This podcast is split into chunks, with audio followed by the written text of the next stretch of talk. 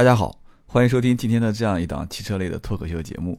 那么呢，这两天陆陆续续还是有很多的朋友在加我的微信啊，这也让我感觉非常的开心。因为这样一档节目呢，也没有什么商业的炒作啊，也没有这个对它寄予太大的期望啊。每天我们就是随便录一期，然后跟大家来聊一聊我的一些这个在平时从业过程中啊，包括我对汽车的这个个人研究当中的一些小心得啊，跟大家来聊聊天。然后这样呢，几期节目啊播出之后呢。啊，微信也有很多人在加，然后呢，网络上也有些人在呃留言啊，在去点关注啊，我觉得很开心啊。但是呢，今天节目当中呢，给自己再小小的推广一下。首先一个呢，大家听完之后啊，你最好是点个赞啊。你点个赞之后呢，我就会看到，我就每次打开这个页面会有哎多少个人点赞，然后我会更有动力啊。我看到很多人这个听完之后啊，也可能是听了觉得不好听啊，可能听了一下就就走了，就没有这个任何的动静。啊，如果你要是听我节目听到一半啊，能能坚持到一半的，我希望呢就点个赞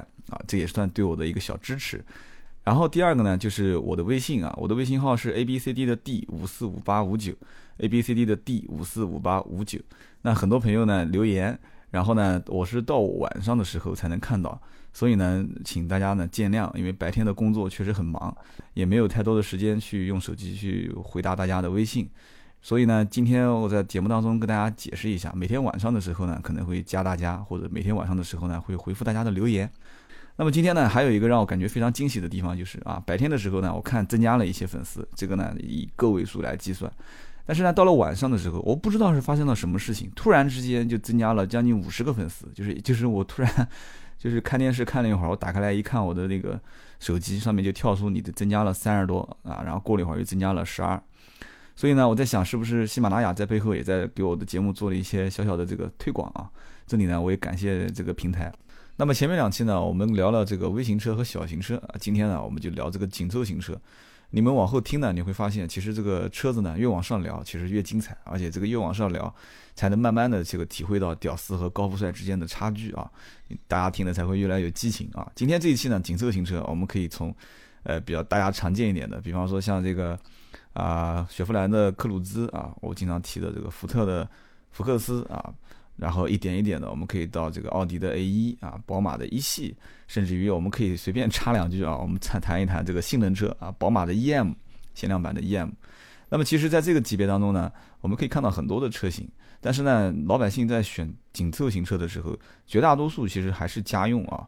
因为像这种一些比较我我所谓的另类一点的，你像宝马的一系啊，或者是奥迪 A 三啊，甚至是奔驰的 A 级、B 级这种车型，毕竟还是小众车型，而且很多人在选这个车的时候，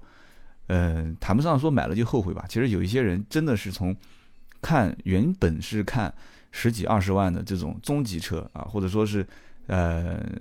不是这种豪华品牌的车型。的过程当中，一点一点的，哎，慢慢的觉得说，哎，我花这么多钱也能够得上啊，够得上四个环，也能够得上这个蓝天白云，所以才慢慢的突然有一时的冲动啊，或者是各方面的原因，才转变到啊加入这个宝马、奔驰、奥迪的这个阵营。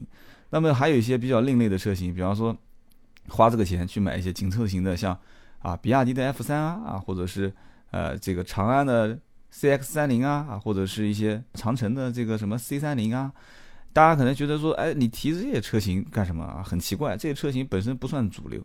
其实你搞错了。你要知道，曾经有一年的时间，比亚迪的 F 三这款车型是稳稳的啊，稳居全国的上牌量的第一名。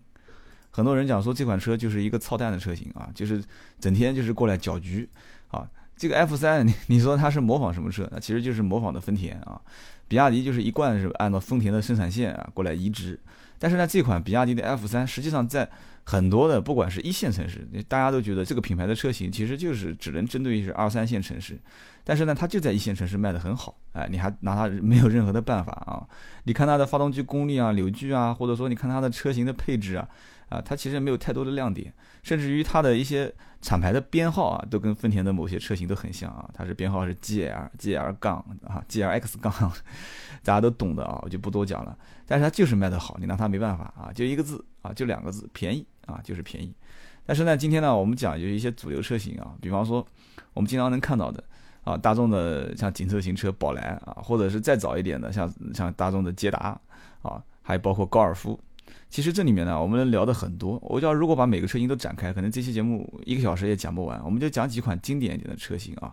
我们先讲一个高尔夫啊，因为大家对德国车都是比较感兴趣。高尔夫呢，我们最早接触接触的高尔夫啊，就是四代高尔夫四代。当时这个车子呢，说实话真的是很经典，但是呢又不是太让人觉得很很抢眼，因为当时这个车型的造型很低调啊，甚至于当时有一款叫宝来的两厢，开在路上都让人感觉到这个车子。就已经有一种就是现在这种大众的特色啊，就是用一个平台，然后一套一个套一个，一个套一个啊。曾经有人讲过嘛，说这个大众的所有的车型都是从高尔夫啊这个源头上开始一点一点的进化啊，把它拉小一点就变成 Polo 啊，拉大一点变成捷达啊，再把它加宽一些就变成迈腾，大概是这么一个说法啊。当然了，其实有人要喷我了，说这个完全有的不是一个平台啊，你这么讲。但是你去查一查，其实大众最初的血统啊，最纯正的血统，就是你在上一代、下一代都找不到啊，只能看到它的原型开发的车型啊，就是高尔夫。这个呢，你要听一些专业的人士来讲解啊，我这种纯粹就是胡说八道的啊，捕风遮影的人，大概就只能跟你说到这一点啊。所以呢，高尔夫这款车型一直都很经典，而且你去看任何的啊，不管是官方的媒体，还是一些第三方的民间的测试，对这个高尔夫车型的任何一代的评价都非常的高。但是呢，实际高尔夫我知道的，其实它就两代啊，就是以前的四代，包括现在的六代。那么高尔夫五代没有进入中国啊，这个什么原因呢？大家可以在网上去查一查相关的文章啊，有很多种说法。但是呢，现在的六代，包括马上已经上市的七代啊，其实已经上市的七代，高尔夫一直处于一个什么样的状态呢？就是加价啊。这个我是最早看到高尔夫四代上市，然后一直加，一直加，加到最后，很多客户讲说，你如果一直加钱，我就一直不买。但是没办法，很多人讲说用不了多久，也就是半年时间。但是我们知道，高尔夫四代几乎是伴随着加价一路到最后到现在，啊，高尔夫六代啊，一路是从加价一直伴随到最后进化到七代还在加。那么现在七代跟六代同时在市场上卖的过程中，我们不知道你们现在所处的城市的行情是什么样啊？至少在我这个城市，然后最近我也在帮几个朋友去了解这款车，准备购买。它不分一点四 T、一点六啊，也不分手动挡和自动挡。所有的六代一律加五千块钱不还价啊！所有的七代一律加一万块钱不还价啊！有的地方是加五千装潢，有的是加五千现金啊！所以呢，这款车子让人感觉到就是很奇怪。包括期待有人也在喷啊，也在喷这款车型，说期待现在连后面的这个悬挂都不用独立悬挂啊，都是用的是半独立悬挂。所以说大家都在讲说是不好啊，但是你越是讲不好，还就是有人买啊，因为这个期待的造型确实也很犀利啊。这个期待的整个包括前大灯、后尾灯啊，包括车身的腰线，已经做的是越来越越感觉很很动感，越有点像这种高档车的感觉。所以说这个高尔夫这款车型啊就很奇怪，车子不大啊，但是很紧凑，车子的外形也比较让人感觉呃很舒服。但是呢，买回去又被很多的这个邻居认为，哎，这个老张啊，你买一辆 Polo 啊，啊，人家都以为是一辆 Polo 啊。又有人又开玩笑讲说这个 Polo 是一条杠啊，小队长。啊，这个高尔夫是两条杠，是这个中队长啊啊，不是，我不太懂啊，是班长啊，三条杠是大队长。但是呢，这个不管你怎么讲，总归是有一部分的人，他就是高尔夫的死忠啊，就是粉丝。你根本跟我讲什么都没有用，我就是喜欢啊。包括有一段时间，我也是迷得不行啊，给我老婆准备买一台。但是呢，这里面确实我也遇到了加价的风险，而且当时呢，也找到人也可以不加价啊，但是也有点犹豫，犹豫什么东西呢？就是当时我买的那一阵子，还也正是。DSG 双离合变速箱出问题，而且是频繁出问题的那段时间，而且官方最后都是发布的新闻是召回。然后呢，我也是给我们城市所有的一汽大众的售后总监都打了电话啊，都是我关系非常好的朋友。我问我问他们，我说你跟我实话实讲，到底一年当中高尔夫的双离合变速箱有多少人出现问题了？然后每一家店给我打的电话啊，打打的电话的回复都是，他说不多。具体多少呢？大概也就是个位数。然后呢，我说你就别忽悠我了。我说我妈自己要买啊。我说真出问题了，你万一要是过了质保期之后，这个就很麻烦了。然后他们当时内部就给我透露了一个信息，他说那你这样子，你稍微缓一缓。他说这个呢，一汽大众现在就双离合变速箱这一块已经在出相关的政策了，就是延长质保。所以你看现在的一汽大众的所有的。啊，涉及到双离合的这个车型，它给你的质保期跟车身的质保是不一样的啊。具体延长到几年，你们自己去到 4S 店问一下就知道了。所以呢，当时啊，我有这个疑虑啊，有这个疑虑啊。后来后来也验证了，果不其然，这个确实是大众在啊这个变速箱领域非常先进的一个技术，但是也确实是存在那么一点点的小小的隐患啊。之后也给出了这个啊很长的这个质保期的一个保障，也算是相对来讲比较厚道的一件事情。那么。一汽大众的这个高尔夫呢，我们也算讲完了啊。这个其实当中的啊辛酸啊，或者说是乐趣，只有你买了之后你才知道。总观呃总体的来讲呢，这个这款车确实是非常的经典的一款车型。那么如果是在同等价位啊，如果是在你的预算啊是二十万以内，因为这个车我知道一般都是在十二万到啊二十万上下啊。我们不讲 GTR 啊，就是正常的十六万多、十七万多的高配，加上十一二、十一二万的低配来讲，这个区间，我觉得如果是你的预算在这个价位，你不太追求车辆的空间的话啊，你更追求的是一种品质啊，是一个车辆的操控感。一种舒适性，一种安全性，我觉得我还是首推是高尔夫。但是呢，如果你说，哎，我就是不考虑这个两厢车，但是我是个年轻人，我考虑三厢车啊，我希望车辆更动感、更豪华、更看起来舒服啊，跟紧跟时尚的潮流啊，你觉得推荐哪个车子给我比较好？其实我觉得呢，你就可以看一看现在比较年轻的一些品牌啊，比方说这个雪佛兰啊，雪佛兰啊，通用集团的啊，他说这个广告很有意思啊，未来为我而来。我觉得这个通用集团的广告啊，它包括它的营销手段啊，就特别吸引人。你们会发现啊，其实这个长春啊，就一汽的这个这个推销，包括这个宝马啊，这个宝马的推销，包括这个北京奔驰奔驰的推销，然后我们再看看这个低端一点的，包括通用的啊推销，我们再看一看这个，包括有一些其他的像啊广广州人这个广汽丰田啊，广汽本田的推销的形式都不一样。你去仔仔细去分析他们的一些广告的这种类别，你比方说上海人，上海人做事情就很精细啊，他们所想的一些这个所有的营销模式都是很连贯的，而且突出它的主题。你比方说像克鲁兹啊，包括你看雪佛兰，包括你看这个别克，这三款都是从上海通用集团出来的车型，他们主打的都是什么？都是讲究的年轻时尚啊。其实雪佛兰这款车型在国内一开始非常不受人待见啊，大家可以回想一下。当克鲁兹这款车型没有出来之前，它原先的科帕奇啊，包括它原先的这个像什么啊赛欧啊，包括原先的这个呃像早年的景程这些车都不好卖，其实都不太受待见，而且特别是这个雪佛兰这个标志，其实中国人很多他并不是信奉什么基督教啊，也不是怎么怎么怎么去对这个。信仰上面有太讲究的，但是看到这个标志之后，总归会讲说：“哎呀，这是一个十字架，哎呀，这个十字架不好。”他也说不出来，反正别人讲不好，他也说不好，这是一点。第二一点呢，这个雪佛兰的这个品牌，很多人说像这个女人每个月都会用的那个东西啊，就很恶心啊。其实我觉得这个说的就更离谱了，完全没必要啊。就是人家人家雪佛兰也没有招你惹你，但为什么你会这样子去讲人家？但是很多人就是因为这个原因他不买，真的，你还真别不信啊。然后呢，这个雪佛兰实际上出的几款车，我个人觉得确实，其实雪佛兰的技术，包括通用集团的一些技术，并不算是特别的突出和优秀。但是呢，它就可以通过广告的包装啊，未来为我而来啊，我为年轻而生啊，这广告怎么有点像小米啊？它就抓住了一些年轻人的这个群体，然后同时当时通过变形金刚的这个推广啊，大黄蜂啊，当时把这个大黄蜂的车型直接引进到中国，所以呢，就产生了一部分的死忠粉丝啊，觉得这个克鲁兹。啊，买一个黄色的回去，把它改一下，改成这个小黄蜂比较有意思。然后以以以此而来，就推广了很多很多的啊雪佛兰的其他车型。所以呢，在雪佛兰这款车型当中呢，其实克鲁兹这个车子，我们身边也有很多人在开。然后我自己也试过，包括我我也提过，我做二手车也收过不少这款车型。这个车型呢，其实手动挡跟自动挡的操控的感觉就明显不一样。这个车型呢，也可能是当时设计的时候偏大啊，整个车身也是为了迎合市场的口味。而且它整个的内饰造型呢，也应该讲，从通用集团来讲的话，做工还是算能说得过去，啊，比较年轻时尚，啊，用用材用料在这个级别的价位当中，我觉得也算是不讲说很厚道的话，也算是不是太啊小心眼啊，也算是比较用料比较足。但是呢，自动挡的变速箱加上它的这个1.6排量啊，包括1.8排量的这个搭配的话，我觉得开起来还不是算太紧凑啊，只能说是够用，而且总是感觉给人感觉开起来是。呃，怎么说呢？就是像一艘大船在那边摇摇晃晃的感觉啊，就是没有德系车开的那种操控感。但是明显当时我开 1.6T 的英朗上市的时候，那种感觉就感觉非常的好啊。当时我觉得是跑了一个小长途，我记得是第一批的英朗上市，然后正好有幸啊陪同我的一个朋友去参加他的这个别克的一个车展，正好当时去的这个路程就由我来开 1.6T 的，整个车型也是非常的紧凑，所以当时我就随口说了一句，我说其实这款车型啊，应该讲就是可以直接干倒这个高尔夫的啊 1.4T 的小钢炮啊，但是呢也非常遗憾，这个车可能定价各方面定的比较高啊，所以当时这个英朗的 1.6T 就卖的不是很好，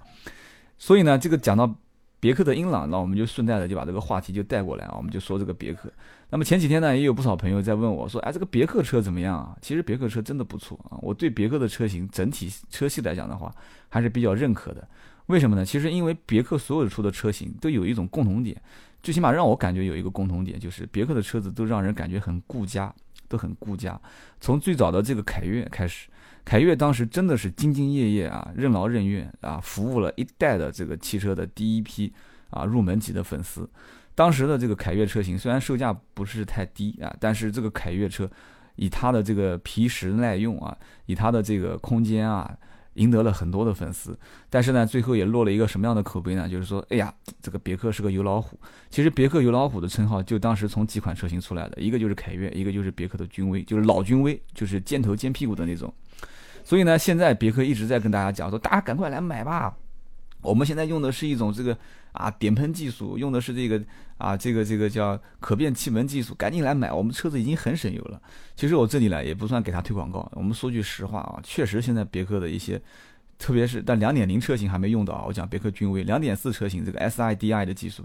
确实是很明显啊，这个省油我能看得出，因为我身边有卖老款，也有卖啊买老款和买新款的这个。这个朋友，实际车主，明显油耗是降了不少。但这个凯越车型，就目前来讲的话，说实话，油耗一直来讲也不算是它的一个卖点。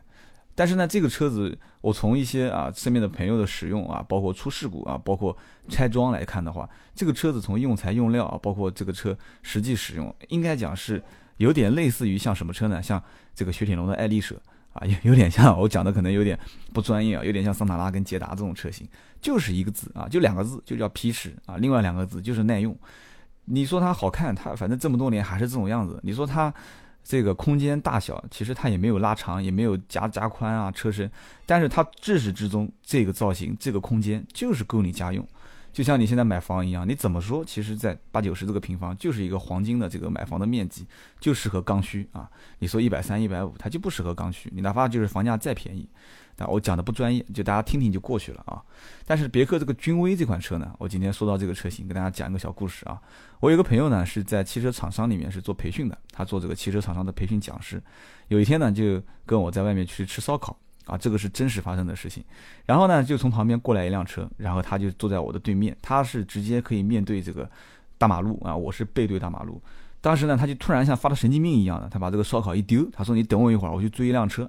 啊，然后我说：“这个这看到看到美女了还是怎么回事？”我就搞不懂了。然后他就把旁边停在路边的车子突然上车一发动，就开始过去赶那辆车去追。然后我们就讲说，就讲他这个人脑子有问题啊，这个人是个车痴啊，真的是痴人说车的这个车痴啊。然后追了一圈回来，说靠，说刚才我还以为是过去一辆什么豪华车型呢，原来是个别克。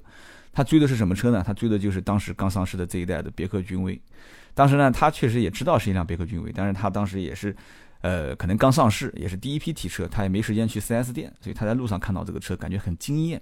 其实就目前来看的话，别克君威新款的这个大灯设计，特别是尾灯的设计，我还是提出比较高的这个。赞赏的，因为这个确实很漂亮，而且整个车身来讲的话，这个造型，在这个价位当中，我觉得还是真的是花一部分钱去买它的设计，我觉得还是啊比较的，应该讲我还是比较觉得比较值啊。这个我讲的有点跨界了啊，因为今天我们准备讲紧凑型车啊，我们讲到中型车上去了，所以呢，在整个这个紧凑型车当中啊，我们刚刚讲的都是十来万的啊，那有人讲了说我是屌丝啊，你别跟我讲这些十来万的车型啊，我想买一些便宜的啊。其实便宜的紧凑型车也很多，但是呢，你可能目光只能往这个国产车型上来看。其实国产车型有很多一些大马路上开的比较多的。我前面提到这个比亚迪 F 三，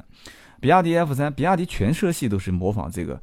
模仿这个这个丰田。这边呢，我就跟大家提个醒，提个什么醒呢？我很多的这个朋友是开这个比亚迪 4S 店的。这个比亚迪的 4S 店很奇怪啊，就是你别看到马路边有一家比亚迪的 4S 店，然后你就直接冲进去问他，你说我要买比亚迪 F 三。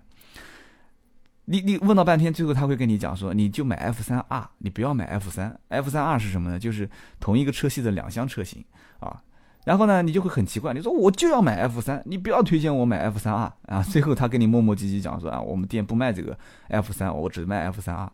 比亚迪的这个 4S 店很奇怪，它每一个店里面所授权购买的车型啊，就是你能卖的车型，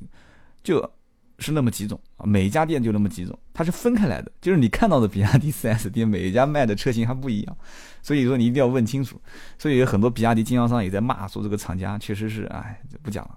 啊。反正这个比亚迪 F 三车型呢，从我来讲的话，包括我们讲到比亚迪，也可以讲奇瑞啊，也可以讲这个长安啊，就包括国产的长城车型。其实这些车型其实有个共同点，就是它既然做不到合资品牌的，那么怎么讲呢？就是皮实耐用啊，或者说是合资品牌的平台的那么它的那种成熟性啊，就是一个平台的成熟。但是呢，它只能做到一点什么呢？就是我给你尽量把排量拉大一点，就是说你在同样的价位，你可以买到这个合资品牌一点三的，那我就给你一点五啊；你能买到一点五的，我就给你一点六。所以呢，你的长度啊，比方说你能买到这个轴距是两米三的，我就给你两米四；你能买到这个。呃，后排的这空间小一点的，只有一个拳头，我就给你一个半拳头。这个我们讲的通俗一点啊，比方说后备箱小一点，我就给你大一点啊。没有空调，我就给你自动空调。所以说，在合资品牌当中啊，你就是牺牲一些配置；但是你在国产品牌当中，你牺牲什么东西呢？这个我就要给你提到了啊。其实牺牲的就是你将来的时间。有人要讲说，怎么是时间呢？你牺牲的应该是品质啊。就将来我这个用的过程中可能体验不好，或者说啊，这是老是坏会出问题。其实你要这样子一想啊，其实就是时间。其实你在体验的过程当中，空调有没有？其实你真正怎么讲呢？其实包括有没有 CD 啊，有没有 MP3，你在后期的，就是自己动手加装的过程中，都可以去让它完善啊，都可以完善。但是呢，有一些这个出问题的时候，你就没有办法了。比方说，你像国产的比亚迪的这个 F3 啊，包括我很多一些朋友想买长安的一些小的车型啊，说不上，我太 说不上来名字，真的啊，好像是这个智翔啊，或者是这个长安 CX30 啊这种车。然后呢，你去问他，你说你觉得这些车子有什么样的特点？其实他买这些车型的最大的特点就是刚开始买回来开起来都挺舒服，而且觉得攒捡了个便宜，车价很便宜，优惠也很多。但是最后呢，他发现开了时间很长以后，它的零部件就会一直出现问题，就是就基本上我在周边的买国产车型的朋友当中，就很少会遇到说我买完之后就没出问题的，小毛病总归是会有。所以呢，这个我上次我也第一期提到过这个江南奥拓，他们也会发现当。修理厂拆开它的零部件的时候，它的很多的这个国产车型的零部件的设计，第一它是不合理的，第二呢就是零部件的用材材质确实不好，所以呢它就不会有一个耐用性的这个这个怎么说呢？这个时间的长短它就不会有一个好的表现，所以呢在整个的一个啊这个终端车型当中，就是紧凑型的车型当中，我还是建议就是能买合资不要买去国产啊。这里呢，我提到一种一档节目，这个节目呢，当时我看到叫什么“小强说车”啊，就是小强实验室，是好像是杭州一个电视台做的，他就是会拆很多车型的这个实际的讲解啊，就拆完之后告诉你啊，防撞梁啊，啊钢板厚度啊这些，我觉得大家可以看一看啊，就捡几期你对自己感兴趣的去看，你不要去看那些有些网站的这个测评。啊，开辆车，然后到一个风景秀丽的地方去跑一圈，啊，告诉你加速度是多少，哎，我开起来感觉体验风噪感是什么？这些东西都没有用。什么百公里加速啊，发动发动机的功率啊，扭矩啊，其实你想想看，同级别的车型，这些东西就快那么零点二秒，或者快那么的高那么五千瓦、十千瓦，你难道就真的因为这个你就不去买同品牌的另外一辆车吗？不可能的。但是你说因为这个车辆的品质出现问题了，或者安全性出现一点。这相关的相关的这个问题，我觉得你应该在这方面，你舍弃一个品牌还是比较值得的。舍弃一个品牌，或者是啊投入另外一个品牌的怀抱，还是比较值得。所以呢，反正可能是我的这个人的用车观点和有一些人不一样。我在我的节目的宣传当中，我更讲究的就是你对于一个车辆你自身的一个偏好是哪一点，你就着重于这一点来选车。那么好，那么我们最后呢就讲一讲这个稍微偏高端一点的品牌，比方说这个宝马、奔驰和奥迪啊，大家最常见的。那我们先说说这个宝马啊，宝马一系呢，当时我也是从最早的一代开始看起啊，一直到这个现在更新换代以后，用了这个最大的屏幕啊，很大的一个这个宽屏，然后用了这个宝马最新的这个啊叫 iDrive 的这个平台。那么宝马的最新一代的一系呢，实际上卖的也不是很好，而且据我了解，到了二零一三年偏年底的时候，这个车型基本上已经不接受预定了。具体什么原因呢？人家会讲说啊，厂家停产啊，啊，或者是这个我们暂时接受预定的周期很长啊，啊，你能不能等半年以上啊？半年以上的我就可以。其实讲白的了，有几点：第一个呢，这个车系确实比较冷，呃，咨询的人士很少；第二一个呢，这个车型当时一上市之后啊，为了和一些其他的竞品去争夺市场。当时的让价幅度，据我了解，已经从就刚上市就一直在让，一直让到最后是几乎是在七折上下都可以买到这个车啊。有些地方，大多数都是在七三折、七七折、七六折这个位置。所以说，宝马一系这款车型，你想一共才二十多万的车型，然后打完折之后，几乎是让很多的一些高尔夫的粉丝就很开心，说：“哎呀，我我就放弃了，我就以后再来买高尔夫吧，我先搞一辆这个宝马的车过来开开。”而且这个车型当时从一开始早年的停产的这个像二点零的自然吸气发动机，到后来做涡轮增压一点六 T。所以呢，就是你不打折我不买，但是你打到一定的程度之后啊，你比方说七折，你原来二十五万的车，我觉得啊这个车子一打完折二十五万，那也就在二十上下我就可以买到了，那我觉得还挺划算的啊，又买了一个带涡轮的，又是个宝马蓝天白云。但是呢，说实话，我对一系的整体评价来讲的话，其实真的宝马车型轴距越短，开起来越舒服，这是毋庸置疑的。所以这也是为什么现在越来越多的人他不买宝马三二零的 L，就是长轴距版，都选择这个宝马三二零的 i。啊，就是不加 L 的这个短轴版，其实我觉得这是也是侧面表现出年轻人越来越懂车啊，越来越喜欢操控。其实说真的，如果是选择宝马这个品牌，就尽量不要买它的加长型车。啊，除了你像保，比方说这个七系，你没办法，你七系都是加长的，都是 Li，啊，五系你就可以选了啊，选加长跟短轴版。但是因为有些人选五系，他是大大老板，他是确实要商务用，他必须得后排加长，所以五系的 L 型比这个短轴版短轴版要卖得好一些。但是有的时候短轴它它是进口车，有些人老板就我不买国产，他还是买进口。但是你要发现三系就是短轴卖的比长轴要好。啊，今天我们讲远了，我们还是回到一系上来讲。但是，一系呢，其实它面临的竞争对手，其实你说多也多，说不多也不多啊。比方说宝马的啊，这个一啊，比方说奥迪的 A 三啊，比方说奔驰的 B 两百啊。但是呢，说实话，这个三种车型，我我个人认为是完全不同的感觉。我觉得鱼是鱼的肉，虾是虾的肉。这个一系整体来讲的话，一个就是售价偏高，二一个呢就是整个车型的配置偏低啊，配置偏低。我曾经也。收过好多台这个宝马一系，在二手车市场当中的卖价确实折价率也非常的高，而且折到几乎是可以买一台这个高尔夫的新款的车型啊的价格啊，一辆宝马当时大概两三年的这个旧车，而且公里数也比较少，依然没有人选择购买这款二手的宝马一系，人家宁愿花这个钱去买一台高尔夫 1.4T 啊，他也不买这个宝马的2.0自然吸气的老款，所以让我也非常郁闷，我也是在。仔细的分析这个市场的人群到底是怎么想的啊？我想来想去，我觉得这个人群还是偏年轻化，他可能更注重的是选购一辆新车啊，在朋友圈当中觉得我通过自己的努力啊，我挣到钱了啊，我去买了一台我人生中的第一辆一辆小钢炮。但是你选择了一台这个二手的，那这个整体的 这个怎么讲呢？这个品牌的价值啊，车辆对我的人生的意义就大大大打折扣了。所以这一部分的年轻群体群体可能更多的还是选择新车为主。所以这个一系在二手车的销售市场当中真的不是太好啊，也是属于冷门车。那么我们就回头讲，当然前面节目中提到的这个宝马一系 M，这款一系 M 呢，据说一开始上市的时候是全球限量两百台，但是呢，我觉得是不是我认识的人比较比较多啊，比较杂。当时我身边就有两个人啊，就当时一定一并去啊，通过宝马的这个啊品牌的运营经理啊，也是算比较高层的人士，姓朱啊，朱总联系过之后，当时就直接把。啊，某个城市的唯独第一批上市的两辆啊，当时还请了很多媒体过来进行啊拍照啊、摄影啊，就是表示上市了，把它一起买回家，两个人啊买回家。然后呢，我身边陆陆续续后来也会有很多人去购买了宝马的 E-C-M，所以当时他讲这台车的，也有人讲官方后来呃发布的是限量四百一十八台，这台车三点零 T 双涡轮增压。然后呢，当时我一开始一直以为是一辆两厢车，后来上市一看是台三厢车啊。以前我也没关注，后来我朋友直到买回来之后啊，一次吃饭开过来让我看，然后说，哎，钥匙丢给我，说你去开一圈看看，然后我就是啊非常啊开心啊，非常有点激动的去上路开了一圈。当然了，我们选择的还是跑一些这个高速的路线，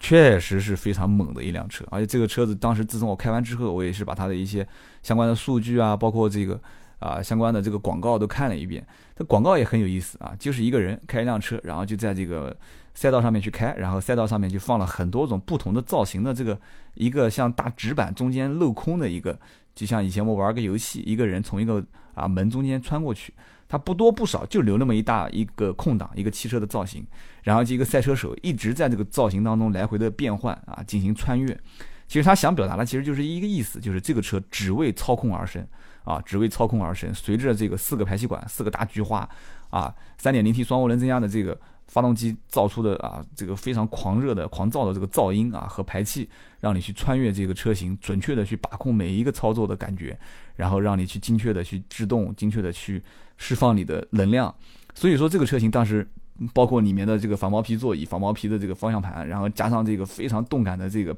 这个整个的仪表台，然后以及它手动挡、手动排档的这个这个怎么讲的操控，而且它这个档位我记得当时好像是六档的档位，哇，开起来真的很爽。但是它一档确实也容易熄火，就是可能是我的驾驶技术不好啊，就是我自己讲我自己啊，驾驶技术不好。所以呢，这个车子而且给人感觉很重，当时开起来的时候，特别是前三档挂档的时候特别重。这个车子价位呢，也是 我觉得也是比较牛逼啊，五十九万八，干到将近六十万的价格。所以呢，当时开这款车的唯一的感觉就是，这个车子给人感觉就是，你只要一上手，懂车不懂车的人都会感觉到很激情澎湃。前期这个低档位入档的时候，发动机的轰鸣声非常的沉重沉稳，嗯，然后就感觉一一台大的机子就已经在开始往前推。往前推，但是你实际推动的只是你一个很小的车身，你后期二档一怠速，然后完了这个油门一轰，整个车子推背感直接就往前，就肾上腺经常讲的，我普通话讲的不好，肾上腺素立马就上来了，啊，你想想看，这款车百公里加速四点九，六十万的车子，百公里加速四点九，奥迪 R 八啊三点九秒，包括兰博基尼三点七啊，保时捷九幺幺有的是三点六、三点七，然后你。花几百万得到的这种体验和这种小型车的得到的体验，实际上基本上我不敢说百分之百相似啊，其实也是还是比较大的一种啊这种体验。所以说这个车型在一个限量的啊前提下面，在 3.0T 双涡轮又是一个小型车，又只为运动而生，所以就吸引了一大批的狂热粉丝啊。至今为止，很多人买不到这个车啊，但是也会托我们去问说，你看哪边有二手的，有一些车主愿意卖啊，哪怕就是原价。你听好了啊，人家接手的人愿意原价购买这款车，就是购置税和保险你承担了啊，我愿意以当时的官方指导价来买你的车，所以说这个车呢，一个限量也让它变得很保值。所以今天呢，我聊了这么多，可能呃很零散，而且中间呢讲的一些东西也不专业，或者说也是我的一些花边新闻。实际上呢，我一直想有一期时间跟大家聊一聊这个关于汽车广告。其实每一期汽车广告你能看到很多不同的东西，很有意思的东西。包括今天我刚刚其实还想讲，因为时间太长了，我觉得还是以后再跟大家说。就像奥迪的广告和奔驰的广告，它都有自己的特色啊，都有自己的特色。你想说，你比方说，你看奥迪的广告，要不就是在雪天啊，然后一辆车子就是所有的镜头都是这个呃轮胎激起的雪花啊，然后啊非常精准的去划过每一个弯道。他想表达什么意思呢？就是奥迪的 Quattro 这个四驱技术很牛逼啊！只要是别人车子都打滑的时候，他都可以，他都可以利用他自己这个技术顺利的去啊穿越每一个障碍啊。然后宝马其实讲白了，每一个这个广告都是啊一辆车发动机一轰鸣声，嗯就过去了，然后之后所有的位置都是精准的停放，然后这个动力的随随心所欲呼叫而出啊，随时都可以呼出啊，然后一个赛车手在里面啊来回的进行穿梭。就是动感，讲白了，其实就两个字，动感啊，激情澎湃。然后奔驰所有的广告都是啊，一个啊高雅的跳芭蕾舞的一个女士啊，一个啊拿着红酒的老头儿啊，或者是一个穿西装打领带的成功人士，哎，然后就是我们创造了未来啊，我们创造了什么科技，我们创造了汽车啊，永远都是这样的，就是很尊贵。所以呢，说实话，我曾经也讲过一句啊。这个宝马、奔驰、奥迪其实就像三个学生啊，宝马就是属于偏科生啊，其他的所有的是什么历史文化，这个我们都不要谈，就谈体育啊。因为你既然是谈车嘛，我就是体育，我体育就是一百分，你不要跟我谈其他的。所以宝马操控确实一直很牛逼，就是在这一点。奔驰是什么？奔驰就是属于贵族学校出来的啊，你别跟我谈学校的这个学习成绩有多好。我血统里面流流传的就是贵族啊，我就是校长就是我爹啊，校系主任就是我妈啊，班主任就是我姥姥啊，反正就是这一系列就是我的血统，你跟我谈什么都没有用。然后这个奥迪是什么呢？奥迪就是门门功课都八十。啊，每一门功课都八十分，你说高不高，说低不低，我样样都会那么一点啊。然后呢，也给你看到了我一些啊小特长啊，比方说我的科技感啊，我做个 MMI 的平台给你，然后给你体验啊，给你未来的 LED 大灯。有人讲说奥迪就是个灯厂嘛，啊，未来的大灯的技术我全部第一个用，第一个去让你体验到它的一些好处。所以说有一期节目，我们哪天去聊这个广告，就特别有意思啊。我随便拎几个广告给大家去看，包括。啊，今天不能再讲了，再讲时间太长啊。我们以后就慢慢去聊这个事情。今天我们讲紧凑型车，你也会发现，其实以后从车的角度来讲，我们穿插着来啊，提到什么说什么。就我觉得这样子框死了讲，确实没意思。我讲的过程当中有一些知识点啊，有一些这个关于专业的点，如果我说的不对呢，我希望我们听众当中的一些专业的人士给我指正啊，我们互相学习。